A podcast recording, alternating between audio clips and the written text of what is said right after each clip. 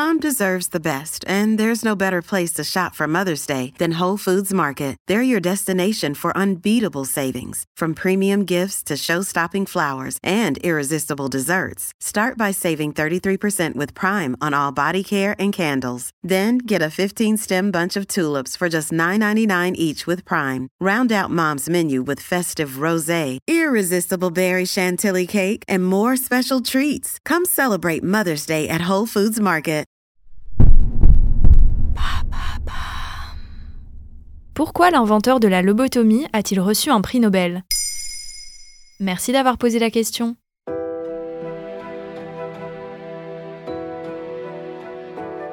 En 1949, le neurologue Egas Moniz atteint un des points culminants de sa carrière. Il reçoit le prix Nobel de médecine. Il est récompensé pour, je cite, sa découverte de la valeur thérapeutique de la leucotomie pour certaines psychoses. Alors cette pratique médicale très controversée est plus connue sous le nom de lobotomie. Très utilisée dans les années 40, la lobotomie, considérée plus tard comme un acte barbare, a ensuite été interdite dans les années 80. Aujourd'hui, ce prix Nobel est largement remis en cause. Les détracteurs du neurologue ne cessent de demander que la distinction lui soit retirée. Alors que pour la Fondation Nobel, il n'y a aucune raison de s'indigner. Ils sont formels, le nom d'Egas Moniz restera inscrit parmi les lauréats. Mais c'est quoi exactement la lobotomie? D'après le Robert, la lobotomie, c'est la section de fibres nerveuses à l'intérieur du cerveau. En fait, concrètement, en modifiant les circuits neuronaux du cerveau, l'objectif de cette intervention chirurgicale était de traiter divers troubles mentaux, comme la schizophrénie, la dépression sévère, l'anxiété et d'autres problèmes psychiatriques. Pour Egas Moniz, la lobotomie était la seule méthode efficace pour soigner la schizophrénie. Il est même allé jusqu'à déclarer que cette méthode pouvait guérir l'homosexualité. Autant dire que cette pratique a été largement critiquée.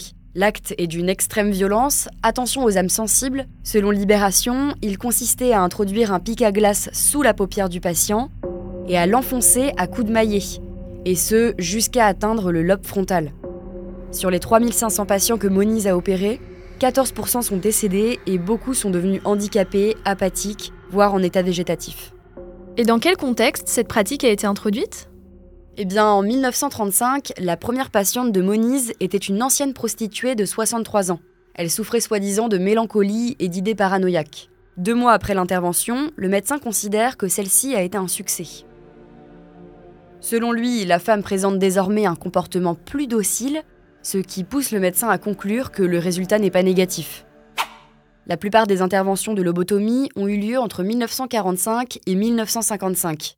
Pour le neurochirurgien Louis-Marie Terrier, il est important de restituer le contexte de l'époque. Nous sortions de la guerre, il régnait un chaos psychologique énorme et les psychiatres étaient complètement démunis. La patiente la plus connue est sans aucun doute Rosemary Kennedy, la sœur de John Fitzgerald Kennedy. Rosemary aurait présenté un retard de développement dès la naissance. Et donc pour en faire un membre utile de la société, Selon les mots de la famille Kennedy d'après le Washington Post, sur les instructions de son père, elle subit une lobotomie. Après l'opération, l'état de Rosemary empire, elle ne peut plus marcher ni parler. À qui s'adressaient ces interventions? D'après TV5 Monde, sur les 1129 patients lobotomisés entre 1935 et 1985, que ce soit en Belgique, en France ou en Suisse, 85% étaient des femmes. Pourtant, les femmes n'ont jamais été plus disposées que les hommes à avoir des pathologies psychiatriques. Pour David Niger, maître de conférences en histoire et chercheur, Quand le comportement des garçons est un peu irrégulier, erratique ou violent, on considère que le problème est social, qu'il peut se régler avec de l'encadrement, de la réinsertion, par le travail, et puis une bonne hygiène de vie. Pour les filles, de manière très différenciée, on demeure dans le registre de la moralité, du danger social, d'un problème mental, psychiatrique qu'il faut prendre en charge, avec l'idée générale que l'objet à traiter, c'est le corps. Pour lui, c'est aussi une histoire de domination. L'absence de consentement d'une femme ou d'une jeune fille était moins grave que pour un homme. Voilà pourquoi l'inventeur de la lobotomie a reçu un prix Nobel. Maintenant vous savez, un épisode écrit et réalisé par Johan Bourdin.